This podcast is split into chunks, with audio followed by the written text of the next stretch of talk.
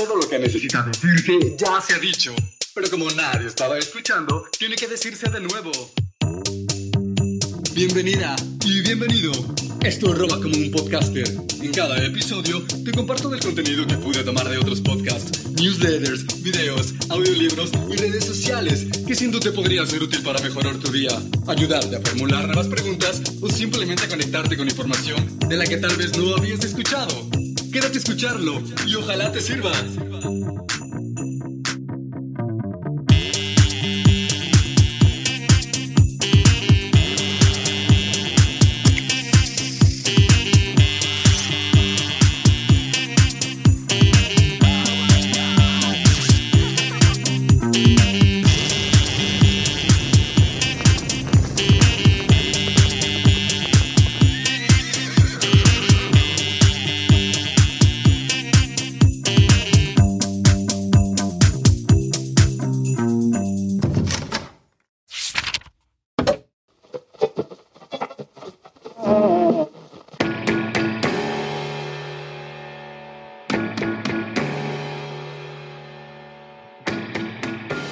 Hola por escucha, soy el efecto Doppler. Tal vez me recuerdes por sonidos como este.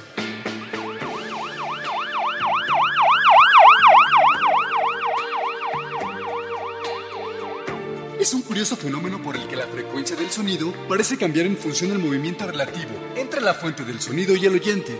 Es la razón por la que la sirena de una ambulancia que pasa suena más aguda cuando se acerca y más grave cuando se aleja. Y estoy aquí para acompañarte por este viaje auditivo a través de mi medio, el sonido.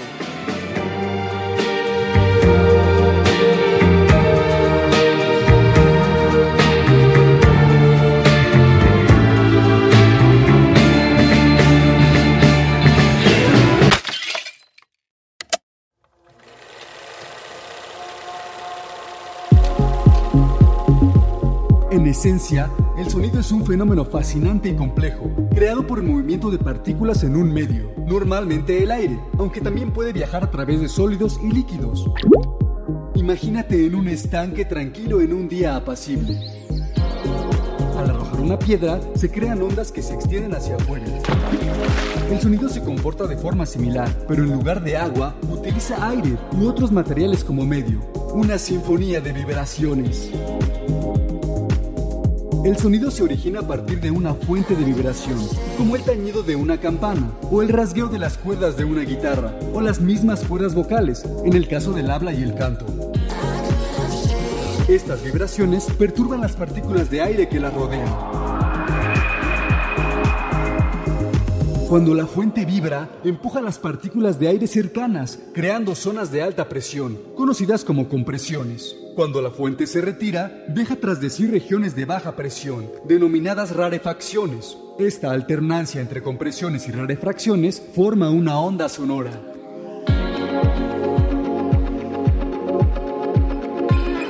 Las ondas sonoras se propagan desde la fuente en todas direcciones, como las ondas de un estanque. Estas continúan moviéndose hasta que se encuentran con un objeto o una frontera, momento en el que pueden ser absorbidas, reflejadas o refractadas.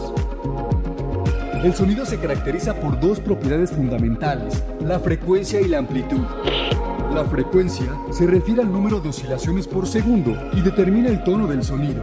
Las frecuencias más altas producen sonidos más agudos, mientras que las frecuencias más bajas crean sonidos más graves. La amplitud de una onda sonora corresponde a su intensidad o volumen. Las amplitudes mayores producen sonidos más fuertes. Estas ondas sonoras acaban llegando a nuestros oídos.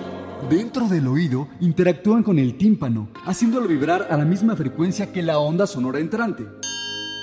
Estas vibraciones se convierten en señales eléctricas que nuestro cerebro interpreta como sonido. La velocidad a la que viaja el sonido depende del medio. En el aire seco, a temperatura ambiente, el sonido viaja aproximadamente a 343 metros por segundo o 1235 kilómetros por hora. Por otro lado, la acústica es el estudio del sonido y sus propiedades, cómo se propagan las ondas sonoras, cómo interactúan con los distintos materiales y cómo las percibimos los seres humanos. Ya sea la música, el habla o el retumbar de un trueno, el sonido es una parte fascinante y esencial de nuestras vidas. Comprender sus principios mejora nuestra capacidad para aprovechar y apreciar este extraordinario fenómeno.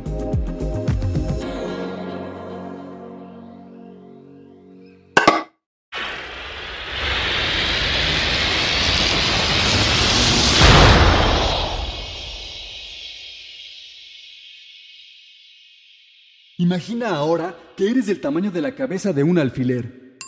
Adentrémonos entonces al oído humano, una obra de arte de la ingeniería natural. El oído es uno de nuestros sentidos más vitales, ya que nos permite percibir e interpretar los sonidos que nos rodean. Este complejo proceso implica varios pasos notables. El primero son las ondas sonoras. La audición comienza con la producción de ondas sonoras en el entorno. Estas ondas son generadas por diversas fuentes, como el timbre de un teléfono, el piar de un pájaro o un instrumento musical. Son esencialmente vibraciones de moléculas de aire que crean regiones de alta presión, compresiones y de baja presión, rarefracciones, a medida que viajan por el aire. Estas ondas entran primero en el oído externo a través del conducto auditivo exterior este canal actúa como un embudo, dirigiendo el sonido hacia el tímpano, que es una fina membrana que vibra cuando las ondas sonoras chocan contra ella. Estas vibraciones se transmiten a tres huesecillos del oído medio denominados martillo, yunque y estribo.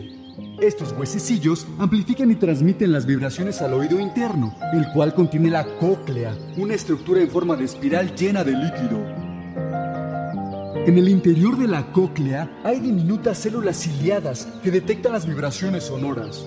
Cuando los huesecillos transmiten las vibraciones a la cóclea, el líquido de su interior se mueve, provocando la flexión de las células ciliadas.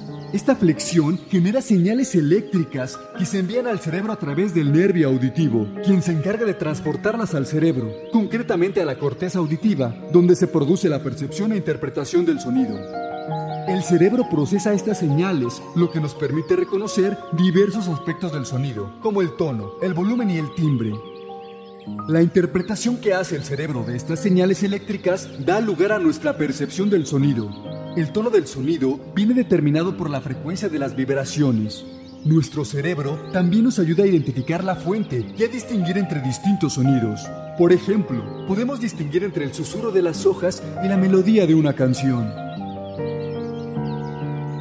El sentido del oído es un proceso extraordinario que implica la detección, transmisión e interpretación de ondas sonoras.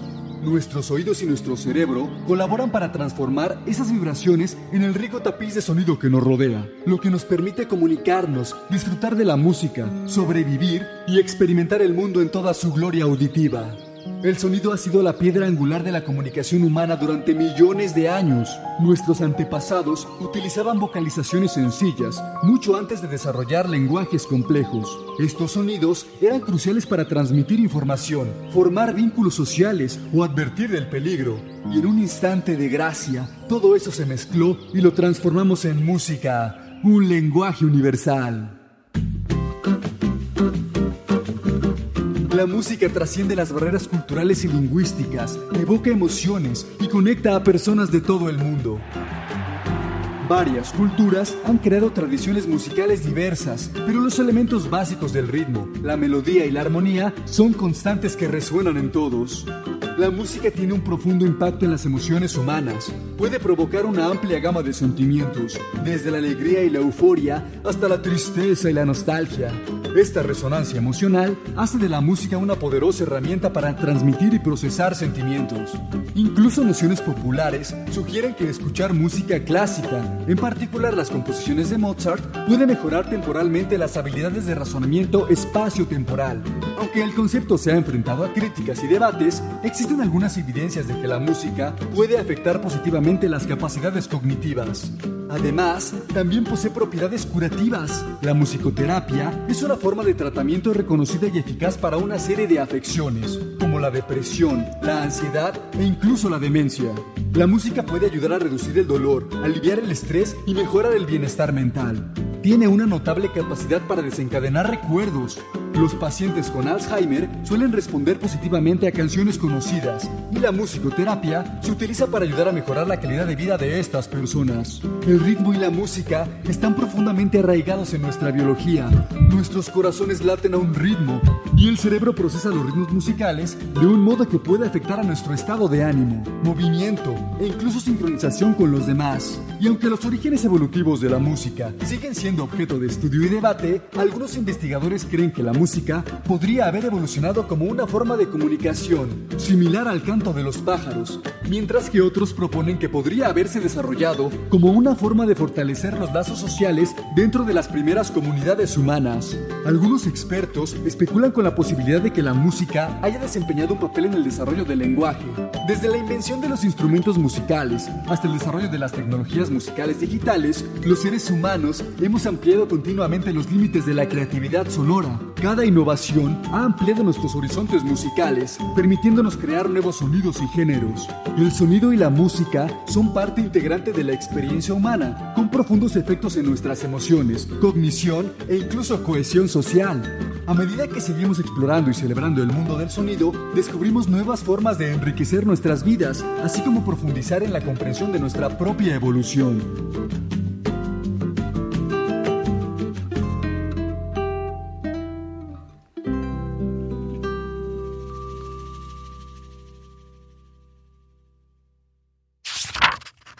El silencio es a la música lo que el blanco a la pintura. Doctor Frankenstein está vivo, vivo.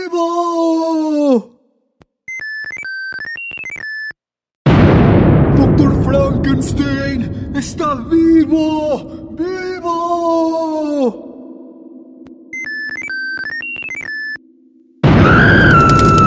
Doctor Frankenstein está vivo,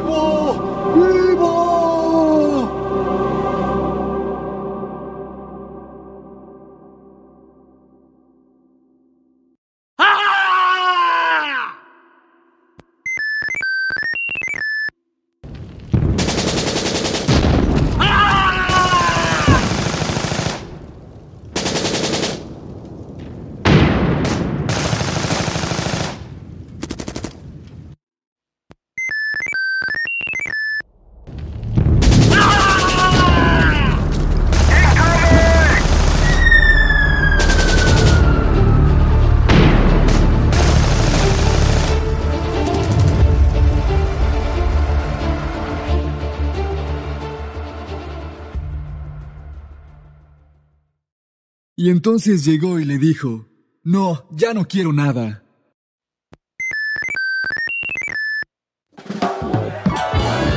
Y entonces llegó y le dijo, No, ya no quiero nada.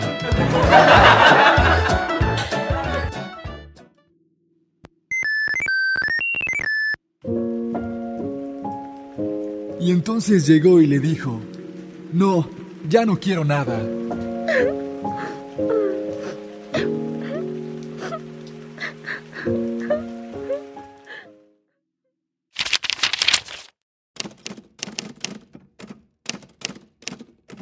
En un mundo que parece no callarse nunca, en el que reinan el ruido y el parloteo, hay un héroe entre bastidores, listo para robar el protagonismo. El silencio. Sí, esa obra maestra a menudo subestimada, a menudo ignorada, que rara vez recibe su reconocimiento. Imagínate en una bulliciosa cafetería, con el traqueteo de los platos, el zumbido de las conversaciones y el silbido de la cafetera formando una sinfonía de sobrecarga sensorial. Entonces le das un sorbo a tu café, miras por la ventana y notas algo mágico, un momento de silencio.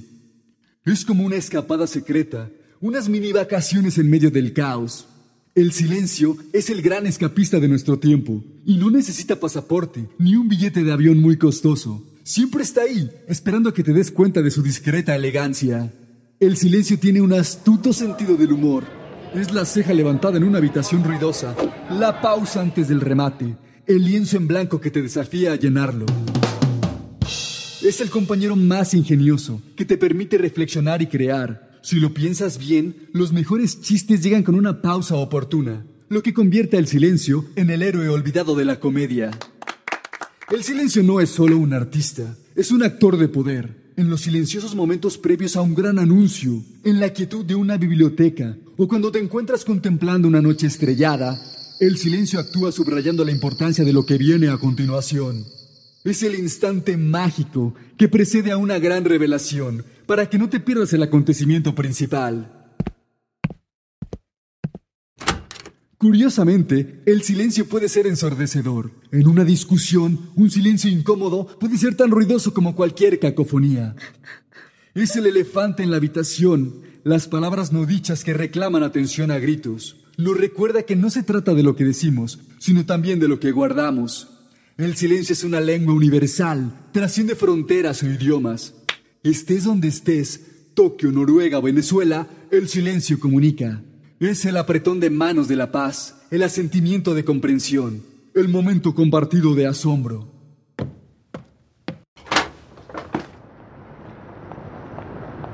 A su manera, el silencio unifica a la humanidad. Es en la tranquila compañía del silencio donde encuentras tu voz.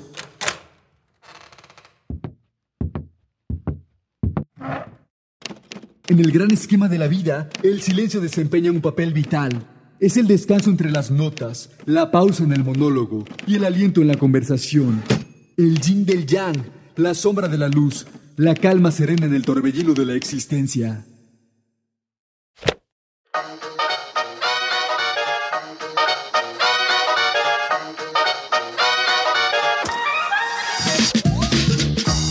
Esto ha sido todo por hoy. Gracias por haber llegado hasta aquí y haber compartido conmigo el valioso tesoro de tu atención. Si pudiste robarte algo que te sirvió, no olvides compartirlo con alguien más. Nos escuchamos la próxima semana. Si quieres puedes buscarme en redes sociales.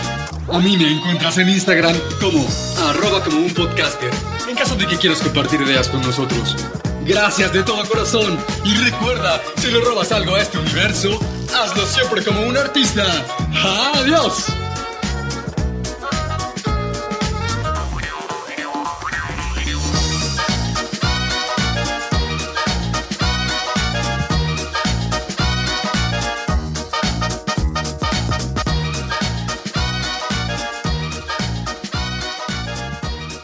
Producido y editado en la ciudad de Los Ángeles por Producciones Sonoras México.